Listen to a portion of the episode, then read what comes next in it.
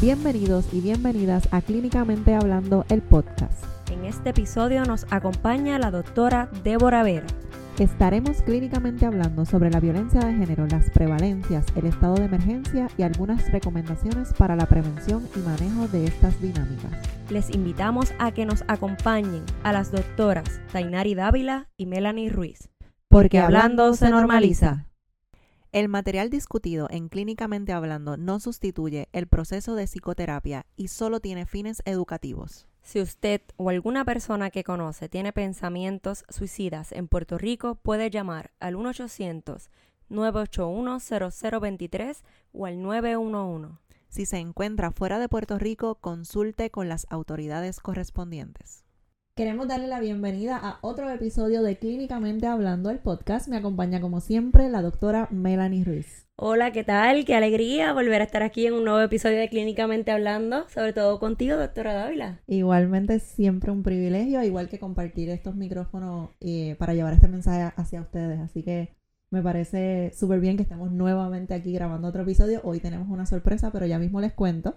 Comenzamos repasando las redes sociales como siempre. Eh, clínicamente hablando en Instagram o en Facebook. Doctora Melanie Ruiz, Melanie con Y, en Instagram o en Facebook, o doctora Tainari Dávila. Hoy tenemos una invitada de lujo. Nos acompaña nada más y nada menos que la doctora Débora Vera. ¡Aplausos! ¡Wow, wow, Gracias, por estar aquí. Bienvenida. No, gracias a ustedes por la invitación. Para mí un honor estar en este podcast puertorriqueño de unas colegas a quien aprecio mucho, así que bien contenta de estar con ustedes. Oficialmente eres nuestra primera invitada. Ay, se me pone presión. Estás estrenando ese micrófono. Ay, Dios mío. Qué bueno que estás aquí. No, y gracias por la invitación. Bien contenta de estar aquí hablando de temas de salud mental. Sin duda.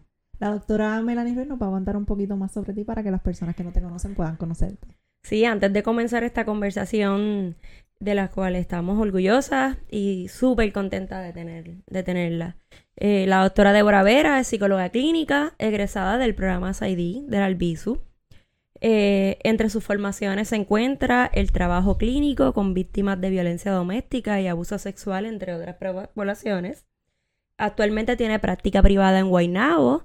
También es directora de manejo de casos de la organización Rehaciendo Comunidades con Esperanza. También es una de las fundadoras del repaso para la rivalidad de Puerto Rico. Adicional, todos los jueves tiene un segmento de salud mental en Noti1 junto al doctor Fumero psiquiatra. ¿De dónde sale Hizo tanto bien el tiempo? estudio, hizo bien el estudio. Les dije que era una invitada de lujo. Oye, ¿y de dónde sale tanto tiempo? Ay, pues yo creo que ahí estuviésemos muchos, muchos episodios de podcast, pero yo creo que la profesión, fíjate, la profesión de la psicología, y ustedes lo hablaron, yo las escucho, las escucho y les doy, les doy promo, me encanta. La profesión permite este, tener diferentes facetas y yo creo que por lo menos parte de mi, de mis intereses era no estar en una cosa nada más. El tiempo, pues, tendríamos que... Podemos hablar de eso en terapia. Pero se intenta. Oye, y qué bueno que dices eso, porque básicamente uno de los mensajes que creo que lleva esta presentación es que tenemos una profesión que nos abre muchas puertas. Claro. Estoy completamente de acuerdo.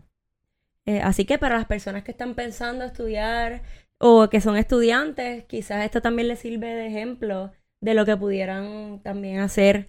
Eh, así que por esa línea, son cosas que parecería a simple vista que son diferentes. Es decir, radio, rehaciendo comunidades, eh, la clínica. Sí, cuéntame, ¿qué tal con esos roles? Pues mira, eh, en efecto, son similares, tienen muchas similitudes, tienen también diferencias, pero yo creo que yo estaba buscando, tratando de buscar un balance en lo que son mis pasiones. Este, yo creo que lo más que por lo menos a mí siempre me ha caracterizado es educar. Y yo dije, yo tengo que buscar un balance que me ayude a educar. Este, la radio surgió, yo creo que eso fue, yo, eso fue un favor que pasó un día y ahí surgió la situación, este, pero son bien, tienen muchas similitudes, comparten lo que es la educación, supervisión, áreas clínicas, obviamente la práctica privada pues es súper distinta, este, pero yo creo que tiene muchas similitudes y diferencias porque tienen contextos distintos también. Y hay algo que me da curiosidad. Y es que ir todas las semanas eh, conlleva creatividad también y, y estudio de diferentes temas. Preparación, sí. Sí, Para la radio. sí. Sí, es, es- es complicado. La gente piensa que no y este en espacios de supervisión yo sí- le había dicho a mis estudiantes en un momento dado, yo decía, uno, es, es bien difícil porque no sé si a ustedes les pasa, es como que qué digo, qué no digo a nivel ético, que lo que yo diga va a representar un montón de cosas. Ajá. Este, las- los radioescuchas no son mis pacientes, yo no puedo dar una opinión y a veces la gente no entiende eso. Ajá. Pero tengo un buen colega y yo creo que también una de las cosas que, y me ayudó yo creo que también a nivel personal y como psicóloga de unificar lo que era la psiquiatría con la psicología. Yo tengo un compañero que me ayuda mucho a eso y es bien educador también y por lo menos podemos dar una faceta de ambos. Yo creo que por eso sí tenemos que estudiar muchos temas todos los jueves.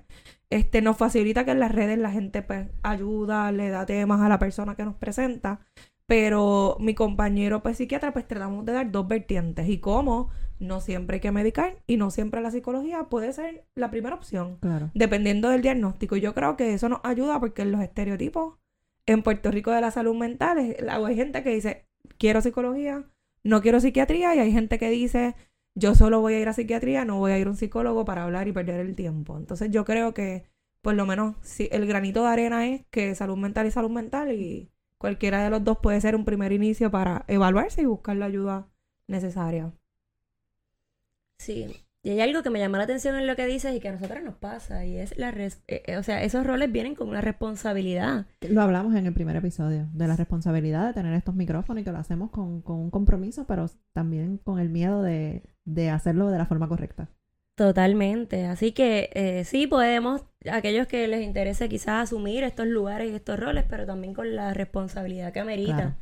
Eh, que pues eso lo hace quizás un poquito más complicado. Eh, qué bueno que tienes un buen compañero, escuchado al doctor Fumero, psiquiatra hablar, también es un educador eh, nato, excelente. Eh, y creo que el trabajo que hacen en Rehaciendo Comunidades tiene una parte bien administrativa. Sí, este, Rehaciendo Comunidades con Esperanza, ¿verdad? Es una organización sin fines de lucro. Y es bien curioso porque en mi vida yo pensé trabajar con desastres. La organización tiene muchos roles. Este, es, la el brazo social de la Iglesia Metodista de Puerto Rico. Y tenía muchos roles. Trabajaba para la niñez y un montón de propuestas. Y surge el huracán María. Cuando surge el huracán María, pues entonces empiezan a tratar de hacer lo que es manejo de caso comprensivo que eso muchas veces ese trabajo se ve mucho en trabajo social, en conectar a personas con ayuda, pero necesitaban una psicóloga con licencia que pudiera adiestrar, que tuviera espacio de supervisión. Y ahí me meto en esa vida de, de los desastres de primero auxilio psicológico, ¿verdad? Este, que no necesariamente, ¿verdad? Son microdestrezas lo que uno necesita para hacerlo. Y es administrativo, sí, porque yo soy directora. Entonces soy directora de varios proyectos unos que, que hemos desarrollado de salud mental, también a causa de desastres, pero también, pues, administrativo porque tengo bajo mi supervisión a muchos empleados y muchas áreas también que, que ayudan, pero la esencia es una y es servir a la gente más necesitada y de ahí se ve de todo. Así que yo creo que el rol de psicóloga no se me va porque ahí vemos personas que están viviendo de casetas de campaña, o sea, en toldo. Entonces yo creo que, y yo creo que usted, doctora Ruiz, yo lo, yo vi su post y- hablando, ¿verdad? De que, ¿cómo era la frase? Este, no podemos patologizar lo social. Sí. Yo creo que ahí se ve un poco, así que fuera de lo administrativo, cuando vamos a la calle, pues es servicio. Es Claro. servicio a las personas y ese rol de psicóloga, muy difícil sacarlo. Claro. Que es- está brutal porque son también eh, oportunidades que, el, que nos da eh, el camino. Claro. Que quizás no, no, no lo pensamos tanto. Eh, si tuvieras que elegir uno de, de esos trabajos, de esos roles, eh, eh, ¿tienes alguno que sea favorito o no? Qué difícil. Este, de verdad que así no. Yo creo que, bueno, mi rol de psicóloga en mi práctica clínica ahí me fascina. Pero siempre he sido clara que no necesariamente quisiera hacer eso nada más. Yo creo que es muy complicado elegir, pero elegiría el que más se asemeje al adiestramiento, a la supervisión, al área administrativa, sin dejar al lado a mis pacientes, que es parte también de mi pasión, imagínate. Sí. Soy PsyD, Así que eso que los que ven, ¿verdad? Eh, del mismo doctorado, pero es parte de Aquí estás en práctica. desventaja. porque Sí, no por eso lo digo, lo- por eso lo digo, porque he escuchado, yo los he escuchado. Fíjate, un día podemos, Tenía que poner la pauta. un día podemos hacer un episodio explicando la diferencia porque la gente no lo entiende. ¿Verdad? Eh, Somos psicólogas como quiera, pero Sí, somos, somos las tres psicólogas clínicas, así que que- qué bueno que estás clínicamente hablando con nosotras. eh, y, y nos queremos y nos respetamos igualmente, aunque tengamos y seamos egresadas de diferentes programas. Así que eso es lo importante. Exactamente. no entremos en ese tema. No, no, hoy, hoy no. hoy no. Oye, pero hablando de la clínica, una de las formaciones que has tenido y de la experiencia ha sido con, eh, con la población de víctimas de violencia doméstica o de violencia de género. Sí. Eso es un tema que últimamente está sonando, últimamente no, siempre ha sonado muchísimo en nuestra historia, pero desde que se declaró el estado de emergencia, pues es como, perdón, porque suena más y qué bueno. Claro. Eh, así que es un tema que- del cual nos gustaría que nos, que nos compartieras tu experiencia. Ese es precisamente el tema del cual vamos a estar hablando hoy. Porque hemos estado hablando todo este de lo que vamos a hablar. Perdón, Gracias. Estamos emocionados, estamos emocionadas porque nos llega nuestra primera invitada, que ya les dije que era una invitada de lujo, pero no les habíamos dicho el tema. Oye, y eso pasa cuando nos vemos y nos unimos como colegas, ¿verdad? Eh, y, y, y nada, cosas que pasan, estructuras que a veces se nos vuelven. Ah, No, pero queríamos, queríamos hablar, ¿verdad? clínicamente hablando, sobre la violencia de género con la doctora Débora Vera. Ahora sí. Ahora sí. Ahora sí. Eh, queríamos reflexionar un poquito sobre, sobre cuál ha sido tu experiencia y tu formación en, con esa población tan, tan importante eh, y sobre todo que debemos hablarlo y, y hablarlo hasta, ¿verdad? Porque hablando se normaliza. Eh, ¿Qué tal? Cuéntanos. Pues mira, eh, yo creo que desde que yo empecé mis estudios de bachillerato en la Universidad de Río Piedras, este, la YUPI, eh, yo cogí cursos con, no sé si ustedes lo conocieron, Joe Toro, José Toro, Claro. que en paz descanse. Y él era un pionero de lo que era, ¿verdad? La, la- lo que era la desigualdad de poder, la desigualdad de género, las luchas por una igualdad, ¿verdad? A nivel eh, de otros temas en específico. Y me acuerdo que en un curso yo tuve que hacer comparaciones de investigaciones de violencia de género con comunidades, eh, pues, de homosexuales. Y yo le decía, no puede ser esto así, ¿cómo es esto? Yo no lo comprendía bien.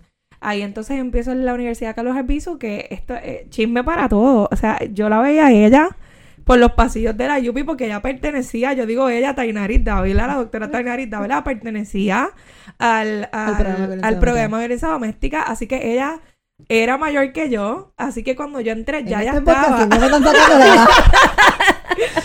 Así que yo veía que hablaban de violencia doméstica y yo me uno al programa de violencia doméstica, pero ya la doctora este, Tainarit Dávila, yo creo que tú estabas en la tesis casi, Eh, ¿En qué ¿Qué año fue? te entraste? Que fue de violencia doméstica. Yo me Sí, mi acuerdo tesis que... de Yo siempre estuve en el programa de violencia doméstica Sí. y después hice mi disertación en violencia doméstica también. Pues ahí yo dije, yo, yo era parte de, de conocer la complejidad. Yo decía, es que yo no, yo no, no entiendo el por qué es tan complejo que la gente lo pueda entender y entender Exactamente. el contexto, porque una de las cosas que yo he aprendido con los años de la experiencia trabajando con esta población es que es de las más juzgadas.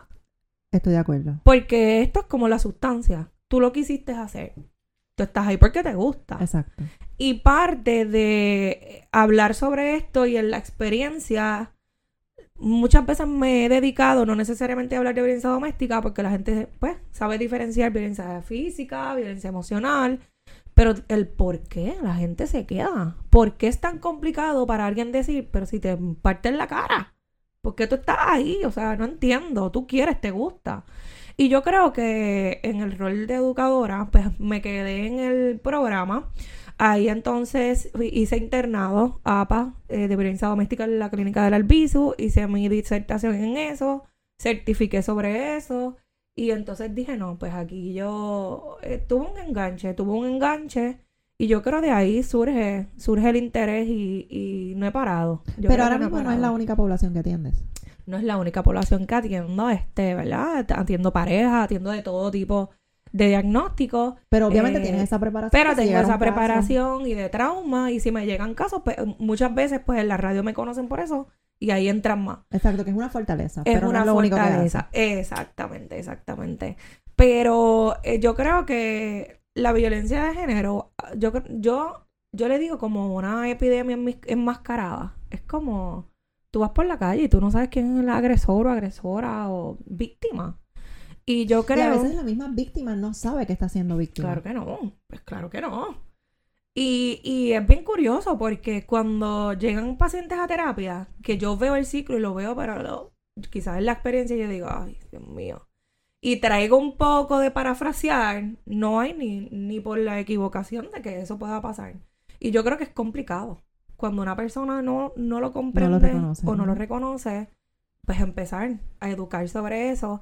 ¿Y por qué le digo que es enmascarado? Porque yo creo que ha trascendido. O sea, se- desde que las personas piensan que es solo hacia la mujer, cuando yo tengo muchos pacientes que son hombres abusados, este, el rol que conlleva ser abusado siendo hombre, Ajá. la masculinidad, eh, la autoestima de la mujer, cómo la mujer se ve, y yo creo que es algo que nunca me voy a, nunca, yo estoy clara de algo que yo no voy a dejar de hacer en mi vida, y es luchar por el mayor conocimiento sobre esto para que podamos retroceder y parar y decir, espérate, porque esto es para un alza, para, para paralizar el país. Y pues es un tema que me gusta, me apasiona, este, me paso haciendo diferentes cosas y, y de ahí surge mi interés. Te acompaño en esa lucha. Lo sé. Oye, lo yo sé. estoy hoy en desventaja porque estoy con dos internas egresadas que fueron internas de violencia doméstica egresadas del programa. Vinimos de verde, no fue planificado. No fue planificado. La vi, fue lo primero que le dije. Oye, eh, estoy en desventaja porque ellos han tenido eh, un poquito más de formación en ese tema, además de la experiencia clínica, así que eh, hoy, hoy estoy eh, más tímida con eso. No, no, no, pero, pero qué bueno que lo mencionan porque si, si en lo- eh, cuando yo les escucho, yo digo, wow, porque de la misma manera en que a lo mejor nosotros en unos niveles de nuestra formación académica, a nivel de bachillerato, por ejemplo, nos interesábamos porque no conocíamos o porque eh, como que nos parecía raro el por qué alguien entraba o se quedaba en esas dinámicas de violencia. De la misma manera también menciona eh, la doctora Vera que en la clínica actual y, y lo que estás diciendo, Tainari, de cómo las personas no se dan cuenta que, que están en una dinámica. Así que por cualquiera de esas dos formas de ver la situación y, la, y el problema, porque es un problema de violencia de género, eh, aquí hay un tema de educación y de educación con perspectiva de género o con equidad de género, como se le quiera llamar, eh, al cual yo creo que el Departamento de Educación está llamado y que eh, por, debido a la prevalencia de casos de violencia de género en Puerto Rico, el gobierno emitió un estado de emergencia hace, ¿verdad? Para las personas también que nos escuchan de otro lado, en marzo del año pasado y esa, y esa orden ejecutiva vence el 30 de junio. Eh, lo interesante de eso ha sido que a pesar de que se han creado comités que precisamente se llama PARE eh, y se han establecido unas metas eh, del gobierno estatal para tratar de disminuir la prevalencia de los casos de violencia doméstica o de género, eh, la verdad es que no ha sido así, al No contrario así. lamentablemente ha continuado eh, la situación. Así que ahí nos pone a nosotros también como, como isla a, a- a- tratarle de reflexionar un poco en qué, qué estamos haciendo. Que hay tantos casos de violencia intrafamiliar, de violencia doméstica, ¿verdad? Sabemos que la violencia tiene diferentes formas, pero ¿qué pasa que nuestra sociedad tiene un problema como ese? Yo creo que si nos suscribimos a la definición más básica de lo que es violencia doméstica y por qué ocurre, a mí me parece tan interesante que esta definición, por más que la hayan actualizado, no cambia. Y es que trabaja y trata sobre la desigualdad que existe de poder, de control, de, de roles en una familia desde que nace, desde que, ¿verdad? Si nos vamos a lo más básico, lo que observamos por ahí, ¿verdad? Y es bien interesante porque, en efecto, cuando se, muchas luchas intentan de empezar por la niñez, que ¿verdad? Parte de lo que empiezan a conocer qué es lo que ocurre en el mundo y el derecho que tenemos de que no nos toquen unas personas que no queremos. de que podemos elegir lo que deseamos hacer en el mundo, la gente como que no, no lo puede bregar. Yo me recuerdo, yo recuerdo, disculpen eso, este, que yo llegué a hacer un post y hablé de, en radio de lo que era perspectiva de género y a mí me dio mucha tristeza porque yo sé que este tema yo creo que es el wording. Yo lo hablaba hasta en la organización donde yo trabajo. El wording de que, que se escucha perspectiva de género crea crisis. Como cuando se habla de suicidio, es como que no hablen de suicidio porque vas a suponer que la gente lo va a querer hacer.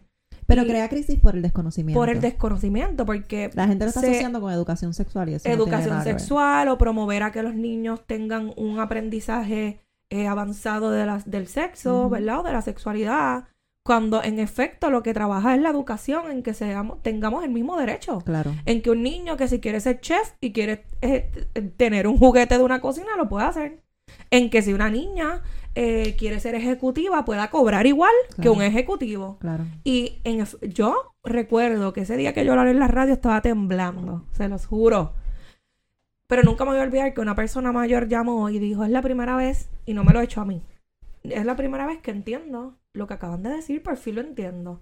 Y si me voy a la definición más básica de violencia doméstica, el conocer que todos tenemos el derecho, el conocer que todos tenemos valores, el conocer eh, que yo por ser mujer, mi rol no tiene que ser casarme, tener un hijo, cocinar. Y hacer lo que mi este, esposo hacer diga. lo que mi esposo diga, eh, no me hace menos o más. Yo creo que podemos romper muchos esquemas, pero mezclamos muchos temas a la vez. Mezclamos muchos temas Por a la falta vez de educación. por falta de educación y eso hace que una y otra vez una adolescente me puede decir es que si yo no soy mamá, no tengo valor como mujer. Ajá, o si no tengo... O si no me caso. Ajá. Y ahí corrompe, porque eso hace que te quedes en la relación que no te gusta. Eso hace que sigas casada con la persona que te da. Eso hace que tengas un hijo pensando que eso va a hacer que tu relación funcione. Exacto. Y entonces, eh, algo tan básico como poder tener el derecho de elegir y de ser igual A la dignidad. a la dignidad humana es lo que dice la definición básica que ejerce el patrón de desigualdad, de fuerza, en el que otra persona siente que tiene el derecho de decidir por la otra. Y máxime, hay muchas personas que dicen yo hubiese preferido que me metieran en la cara, porque la manipulación y la, y la violencia emocional es peor, porque Sí. ya yo me lo creo. Sí, a mí también me lo han dicho. Y, Y yo creo que eso es más fuerte. Sí. Sí. Y está brutal porque entonces si la violencia tiene, ese tipo de violencia, su origen en la desigualdad de género, que es lo que están diciendo, en el abuso de poder y en la existencia de normas dañinas en nuestra sociedad, yo creo que eso es razón suficiente entonces para justificar una educación con equidad de género, donde un niño no le quepa en la cabeza pensar que es mejor que, que, las- que una niña o es que eventualmente va a ser un adolescente varón que va a pensar que tiene poder sobre su pareja o verdad y así sucesivamente así que cuando mencionaste esquema pensé eso en qué momento crecimos como con ese chip o con esa idea Pero es que vámonos a lo básico. Los nenes no lloran. ¿Quién ha dicho o quién puede tener el derecho de decir que un ser humano en su especie humana no tiene el derecho a, a experimentar emociones cuando eso es algo físico? E igual lo hablamos en el episodio de suicidio. Los hombres no lloran, pero se suicidan más que las mujeres. Total. Entonces, tenemos que ver eso. Ah, y ni hablar de la violencia. El hombre que llega en muchas ocasiones a decir, al, mi esposa Mi o, mujer. Mi, o mi mujer me está maltratando, y, pero porque supone una superioridad que corrompe por completo y que va a hacer que la violencia siga, porque no lo van a hablar. Yo no lo hablaría. ¿Ustedes lo hablarían? Yo no lo hablaría. Pues si lo que voy a recibir es juicio, pues yo no lo voy a decir, yo mejor sigo con la persona. Y ni hablar de lo que es, es- es- es las consecuencias de estar en una relación así. Te aíslas, no tienes amistades igual, las personas se cansan, eh, a muchas parejas te, te aísla también de trabajo, así que te dejan, no, no trabajas Para hacerte Entonces- dependiente. Para hacerte dependiente porque es parte de la dinámica, claro, justificando que es amor y que te estoy cuidando. Eh, y eh, pues claro que no voy a salir si lo que tengo es juicio y cero apoyo, no tengo trabajo. Pero nuestra propuesta siempre es de un cambio de opinión y yo creo que todas las personas que nos están escuchando por algo nos están escuchando. Así que usted tiene un celular inteligente con el que no solamente se puede jugar o se puede entrar a redes sociales, Si usted, por ejemplo, hay una discusión sobre perspectiva de género y usted no lo entiende, busque usted. No confíe ni en el experto que usted está escuchando. Busque usted información y confirme que ese experto que usted ha estado escuchando por varios tiempos o el que sigue en las redes sociales le está diciendo lo correcto. Porque puede ser algo tan sencillo como que la maestra de matemáticas en los, en los cuentos que te hacen el examen te escriba el secretario en vez de la secretaria. Eso es perspectiva de género. La maestra y el maestro. Y otras posiciones en las que se ve que son de mujer o, o de hombre. La, ama de casa. Porque no puede ser un hombre el que se queda en la casa.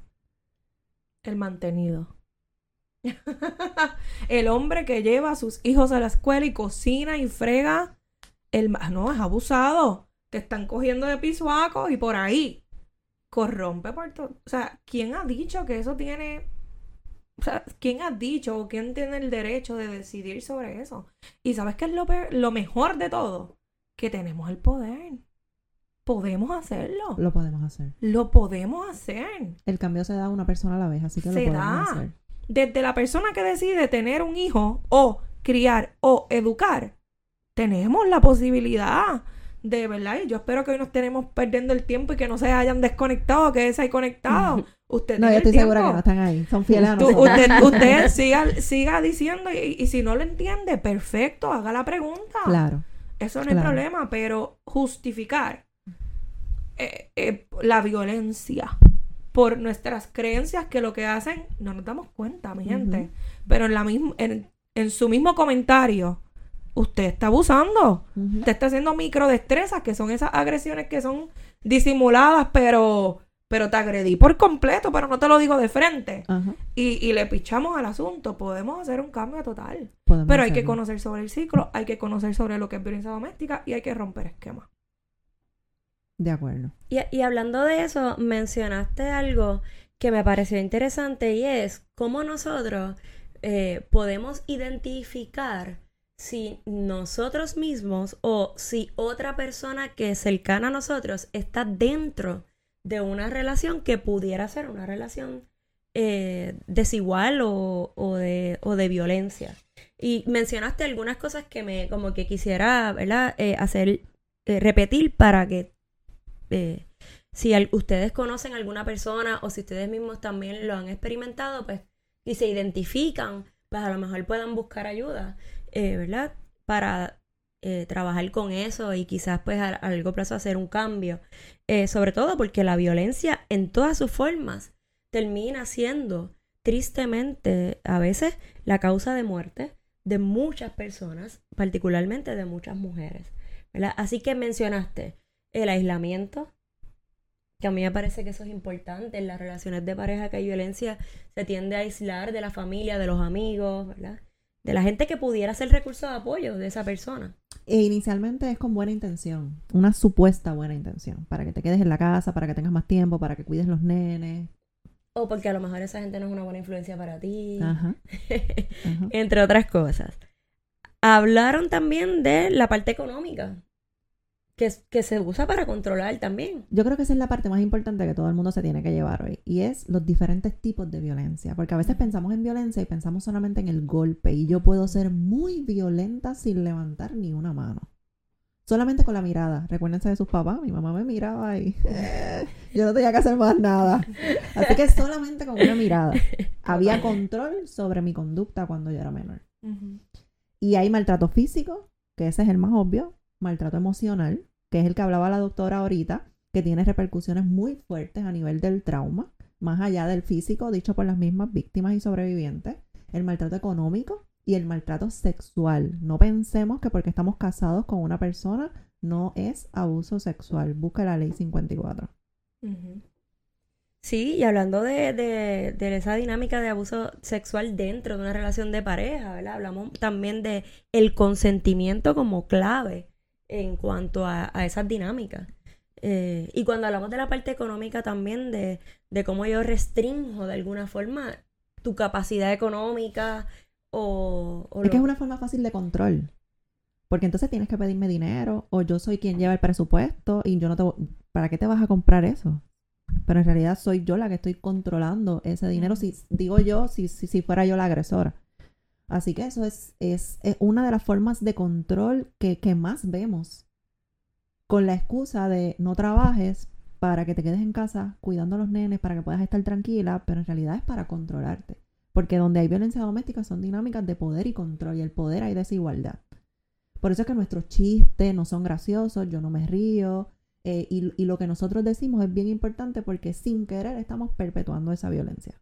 Que era lo que decía ahorita la doctora Vera de las microagresiones. Exacto, exacto. Y para quien no sabe, ¿verdad? Las microagresiones son este tipo de agresión que muchas veces se intenta como disminuir con un chiste o tratar de hacerlo escondido.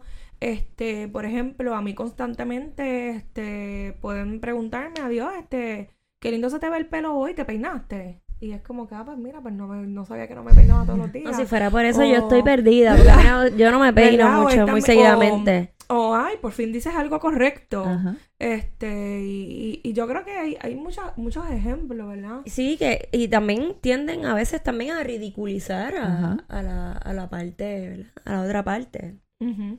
Pero una de las cosas importantes, porque también es, es clave, y me ha pasado cuando hablo sobre esto, es que mucha gente no sabe diferenciar lo que la doctora dijo del patrón, de lo que define un proceso de violencia. Eh, muchas personas me dicen, ah, pues yo estoy en abuso, yo estoy en violencia y discuto con mi pareja. Es bien interesante que podamos diferenciar que la violencia se puede dar en todos los contextos, no solo en pareja. Oc- ocurre en relaciones familiares, se da mucho en relaciones, ¿verdad?, de, de laborales.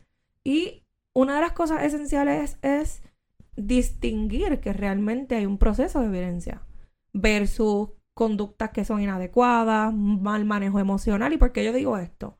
Porque rompemos con el mito en que una persona que puede ejercer violencia no, no cambiaría.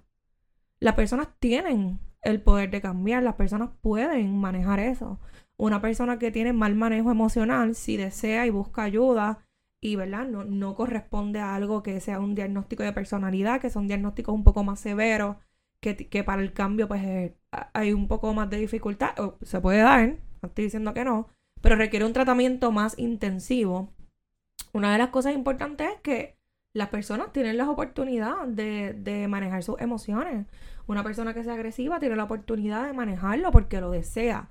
Así que no, no, no me gusta caer en que toda discusión es una violencia, pero usted dijo, la doctora dijo algo bien importante, es patrón, es desigualdad, en que ya la, la discusión o el, el, el encontronamiento, ¿verdad? Lo que, lo que pasa en la pareja pasa a ser una desigualdad donde no me siento igual, donde siento que estas dinámicas no son adecuadas y donde ya corrompe la autoestima.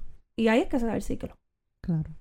Claro, donde no se Pero toma... la gente tiene la oportunidad de modificar y cambiar. Sí, pero también donde no se toma en consideración quizás los sentimientos, las de- los deseos de esa otra parte eh, continuamente. Si la otra persona se silencia.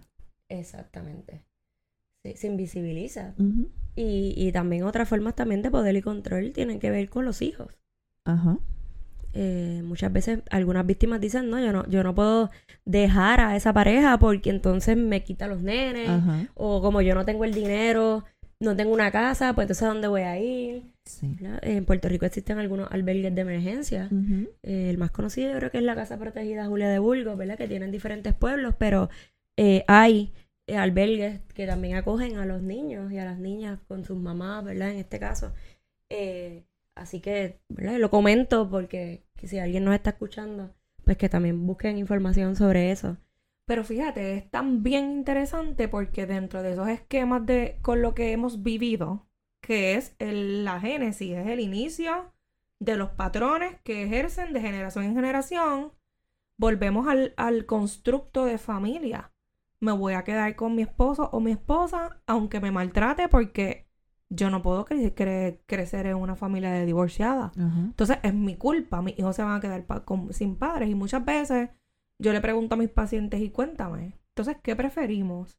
¿Lo que tú entiendes que puede ocasionar el divorcio o lo que tú no estás viendo, que tu hijo ya está viendo, que va a ser su normalidad? Exacto. Esa es su normalidad. Tú le hablas Exacto. malo, ustedes pelean, es su normalidad. Y no es que cuando crezcamos no tenemos cambios, porque hay personas que crecen en familias de violencia de género y pueden modificar y decir, yo no voy a manejar eso. Mas, sin embargo, muchas veces confundimos por los esquemas y por lo que creemos que va a causar daño, un, un daño prolongado. Yo le digo siempre, el daño que estás teniendo ahora no tiene punto final. Estás decidiendo que continúe. El daño o el dolor que te va a causar la pérdida, que va a causar dolor, puede tener un punto final mientras te transformes. Mientras sigas ahí, el daño y el dolor sigue prolongado porque no le has dado un punto. Y yo creo que es parte de eso, de corromper con lo que es. A mí me encanta estar con mi gato y esa es mi familia. Nadie puede estar definiendo lo que es familia o no. Y todas esas cosas son parte de los esquemas que desde niñez hay que enseñar. A mí, a mí me parece interesante porque parte de la orden ejecutiva del estado de emergencia incluye el, lo del plan alerta rosa, ¿verdad? Que ahora cuando se desaparece una mujer, pues se activan los recursos para denunciar eso.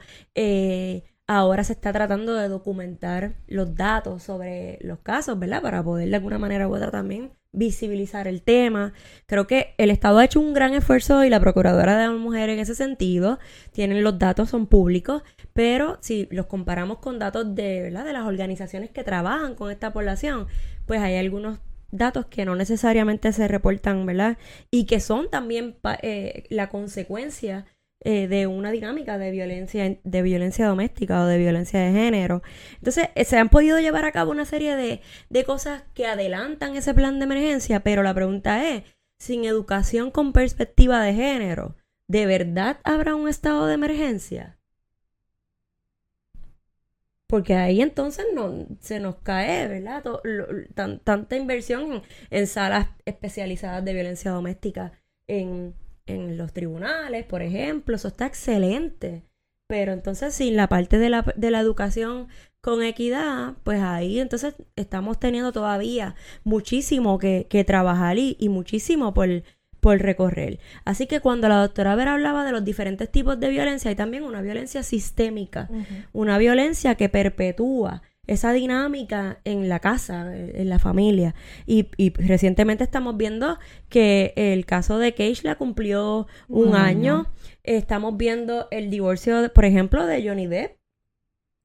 Que parecería que capitaliza y lo han hecho muy comercial, pero eso es una pena y comercial y, cómico. Da risa. Aparentemente, a mí no, pero aparentemente da risa. Y es triste por demás, así que también eso lleva a los hombres que son víctimas de violencia. Pero yo creo que ha dejado al descubierto algo importante y real. Con el mensaje que ella supuestamente dijo de que nadie te va a creer por ser hombre, yo creo que también esa parte es importante verla, porque a veces entramos, como dice la doctora Vera, en el chiste, en el que no te van a creer, o en el que a lo mejor la mujer quiere hacer daño y para hacer daño se hace la víctima. Entonces, ¿cuánto cuánto daño le hacemos a las verdaderas víctimas, sea hombre o sea mujer, por, eso, por perpetuar nosotros eso como sociedad. Así que es una invitación a una reflexión. Y yo creo que cuando hablamos de educación no tiene que ver con grado académico. Mm. Y les voy a contar algo. Yo siempre vengo con un cuento. Les voy a contar algo. Hace dos semanas alguien estaba hablando conmigo, un hombre, que tiene varios grados académicos. Y me dijo que la mujer a la mujer le daban en una relación porque se lo buscaba. Y yo no les puedo explicar cuánto yo tuve que hacer mis ejercicios de respiración para que mi no verbal se mantuviera tranquilo. Y él elaboró su respuesta para justificarla. Entonces ahí es que vemos el que este asunto de educación no tiene que ver con, el grado académico. Eh, yo siempre he tratado de ver esos comentarios desde la ignorancia, desde que la persona tiene desconocimiento. Y fue finalmente mi recomendación. Yo te invito a que leas libros sobre la violencia doméstica y después opines. Porque para todos nosotros tenemos una opinión sin tener la menor idea de lo que estamos hablando. Y cuánto nos molesta que la gente opine de nosotros sin saber, pero opinamos sobre la vida de todo el mundo y opinamos sobre todos los temas sin tener la menor idea. Así que si usted nos está escuchando y a lo mejor se siente que sabe porque tiene un grado alto académico, quizás no sabe nada. Como empezó hablando la doctora que decía que estaba en desventaja. En realidad ella sabe. Total. Ella sabe. Total, sí, sí. Pero si hay una persona que nos está escuchando que se sienta en desventaja, que aproveche esta oportunidad y, y busque. By the way, aún con mis años, con nuestros años, yo tengo que leer, tenemos que Claro. leer porque los tiempos han cambiado. Claro. La violencia se transforma. Ahora mismo con la pandemia la violencia se transformó. De acuerdo. Claro, es más visible, De acuerdo. pero se transformó. O sea, que yo creo que, por lo menos mi postura no es que esté correcto o no esté correcto, es basado en qué está mi opinión y mi juicio. Basado en mi creencia, en lo que yo creo y yo creo que los valores, ¿verdad? El respeto. Yo dudo que la gente que, ¿verdad? Quisiera pensar. Este es mi pensamiento positivo del día. que la gente que piense en que la mujer se lo buscó es porque acepte que le den. Yo quiero pensar que es que no. Es que en un momento dado, ¿verdad? Eh, hubo una mala explicación que lo hizo pensar así. Sin embargo, valores, respeto y cómo nosotros definimos que debemos de ser tratados, yo creo que es importante para poder salir de ahí y comprenderlo, porque si no, el, el dicho aquí no es cuando ya es violencia, el dicho es el, el patrón que ha creado que eso siga. Y, Y- que lo hace. Y has dicho algo que me parece importante y es que el, el tema del juicio, no juzgar también a la persona que o a las personas que estén dentro de una dinámica así. Porque también muchas veces pasa que escuchamos como que, no, porque fulana está con él y, y es que pues ella se lo permite o lo que sea. Es lo mismo que ustedes están diciendo. Entonces, no somos apoyo cuando hacemos eso. Y las personas necesitan apoyo. De acuerdo. Vamos, en el otro lado de la moneda, siendo concreta en los blancos y arroz y habichuelas, claro que a las amigas no saca por el techo si la otra amiga o el amigo, tú sabes que está con una relación que no está bien o que tú defines que no está bien. Pero mi exhortación a todos los que nos están viendo o escuchando es, si usted sabe que una persona que usted ama o alguien que usted quiere está pasando por esta situación, es aprender cuándo dar tu opinión y cuándo callar y estar ahí para el apoyo. Porque estadísticamente, esto no lo estoy diciendo yo, la literatura lo dice, parte del efecto que hay en que una persona no sale de una relación así es que no siente apoyo y siente juicio. Así que yo creo que esa madurez que podemos tener todos como individuos de entender que la decisión es de cada cual siempre y cuando no corra peligro y estar ahí en apoyo y a veces silencio. El silencio, tanto en terapia como en la vida general, es una muy buena estrategia para simplemente estar ahí. E igual que el momento de la salida de la relación es uno de los más peligrosos. Total. Así que no es algo tampoco que se puede simplemente... Recuerde que si usted no lo ha vivido, no es simplemente yo coger las cosas e irme de mi casa. Porque en mi relación no hay violencia y yo puedo hacer eso. Pero en una relación en la que hay violencia, en la que hay poder, en la que hay control, en la que a lo mejor hay armas de fuego, hay amenazas de vida, no es tan sencillo. Así que no podemos opinar sobre lo que, lo que no nos ha ocurrido, lo que desconocemos.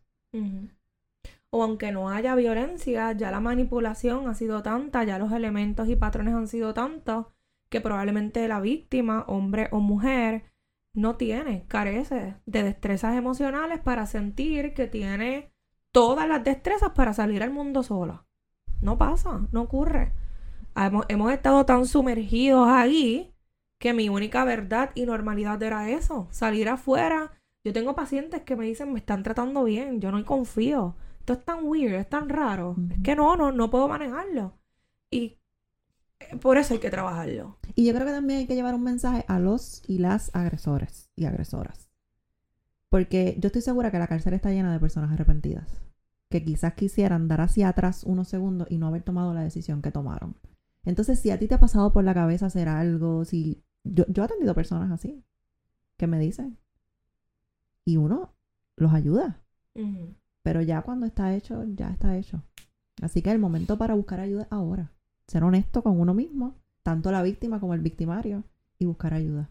O si no has llegado a un proceso de, de violencia, más sin embargo ya has identificado que cuando tienes mucha emoción de coraje o frustración, actúas de una manera inadecuada, pues mira, vamos a prevenir, porque en un segundo se pierde. Claro. Se pierde gente que amas, se pierde vidas, se pierde oportunidades y las acciones no tienen vuelta atrás. No tienen vuelta atrás y trastocan ambas familias. Hay, hay servicios. Hay servicios para personas que son agresoras y dentro de nuestro trabajo como psicólogas y dentro de nuestro proceso de ética, también tenemos un proceso de confidencialidad con usted, siempre y cuando otra persona no corra peligro, para ayudarle. Usted hizo algo que estuvo mal, podemos ayudarle y estamos con las puertas abiertas para eso. Y sobre todas las cosas, si usted tiene un hijo pequeño, que sea, eh, ¿verdad? Particularmente en los varones pasa más, pero también puede pasar eh, con las mujeres. Eh, enseñarle el respeto desde bien temprana en la niñez para, yo creo que esa es la mejor forma de prevención y, y, un gran reto en esta sociedad que tienen los padres también que están criando y las madres que están ahora enseñando a sus hijos sobre eh, valores, respeto y, a relacionarse con las demás personas. Y no es respeto a las nenas, es respeto a todas las personas, porque todos somos iguales. Correcto. Eh, nada, yo quise, ¿verdad? Eh, hablar, entre otras cosas, de algunos proyectos que dan servicio a las eh, víctimas. El proyecto Matria, por ejemplo, tiene una línea que es 24 horas y pueden quizás orientarle, ¿verdad? Ellos están en Caguas, pero igualmente conocen si hay algunas otras organizaciones en el área oeste o en el área sur. En la línea de ellos, que es 24 horas, es el 787-489-0022 en Puerto Rico. Hay otras organizaciones también como Taller Salud que están haciendo un trabajo extraordinario y que dan servicios. Eh, este tema es súper relevante, sobre todo porque en los primeros dos meses del año 2022, y estos son los números de la Procuraduría de las Mujeres, que esos números son bastante reservados, ese número puede ser mucho más alto, han habido 894 incidentes de violencia de género en dos meses. Que sean. Que se reportan. porque detrás de los que se reportan, como cuando hablamos de suicidio, cuando hablamos de otros temas, detrás de lo que se reporta, ¿cuántos no se reportan? Y probablemente se reportan con violencias más observables, físicas, sexuales, etcétera. Pero, como dijimos, si hay una violencia emocional y la persona no lo reconoce, ni siquiera lo va a identificar y no lo va a hablar. Y yo creo también que hay una responsabilidad con la prensa porque a veces uno ve casos eh, como este mismo de Johnny Depp y la esposa, la ex esposa, o en, en, Puerto Rico ha habido unos casos recientes que han sido bien perseguidos por la prensa. Entonces, no sé, como que la imagen de la víctima se reproduce, están detrás de ella todo el tiempo. Entonces, otras mujeres pueden sentir el miedo de que si eso va a pasar conmigo, pues imagínate, yo no, yo no lo voy a hacer. Porque entonces estoy a la merced de las redes sociales, de todas las opiniones que pongan las personas. Y recuerde que en las redes sociales está ese botón de comentario, pero usted no tiene que utilizarlo. ese es otro tema. Ese es otro tema. La gente no sabe el efecto que tiene eso. Y tiene mucho efecto, tiene mucho efecto para tomar acción y para perpetuar más maltrato. Y la creencia, la creencia de una persona que es víctima, sea hombre o mujer, es no soy suficiente. Esta persona que me está maltratando tiene razón.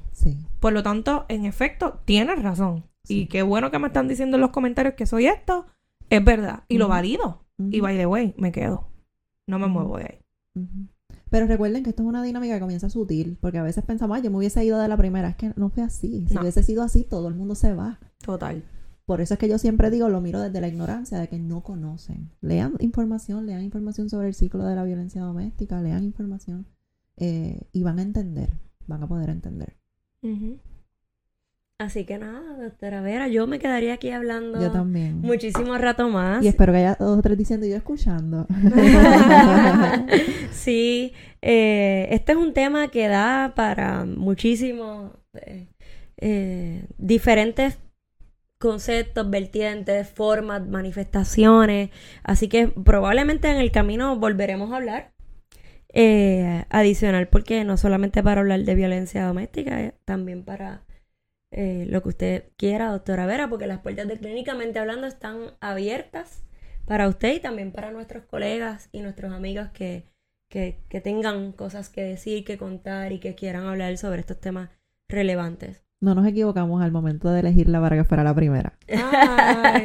gracias por la invitación y más a hablar y dar nuestro granito de arena. Y si por esto un hombre o una mujer dice, espérate, esto no está bien y tengo que trabajarlo, y nada más que nos escuchen, dar nuestra granita de arena. Así que gracias, me siento honrada de, miren, a los que vengan después ya yo lo estrené. Así que ¿Dónde pueden conseguirte? Pues mira, en las redes sociales, tanto Facebook como Instagram, doctora.debora Vera Rivera. Y citas 787-327-4555.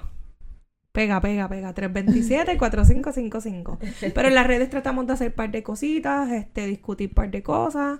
Los otros, los otros meses me inventé una serie Scrub y empecé a discutir la serie Made. Es una serie en Netflix, M-A-I-D, de violencia de género. Así que si les interesa este tema, es una serie que pueden ver, anuncio no pagado. Este, pero bien contenta, así que por allá me pueden buscar. Gracias, gracias por estar en Clínicamente hablando. Y a la doctora Ruiz, nos vemos en el próximo episodio. Nos pueden conseguir. Ay, nos pueden, sí, las redes sociales. Nos pueden conseguir en Clínicamente Hablando. Doctora Melanie Ruiz, Melanie con Y, y doctora Tainari Dávila, las tres en Instagram o en Facebook. Gracias por estar con nosotros, por escucharnos. Esperamos sus recomendaciones, sus reacciones. Eh, agradecemos profundamente que nos hayan acompañado. Gracias. Hasta la próxima.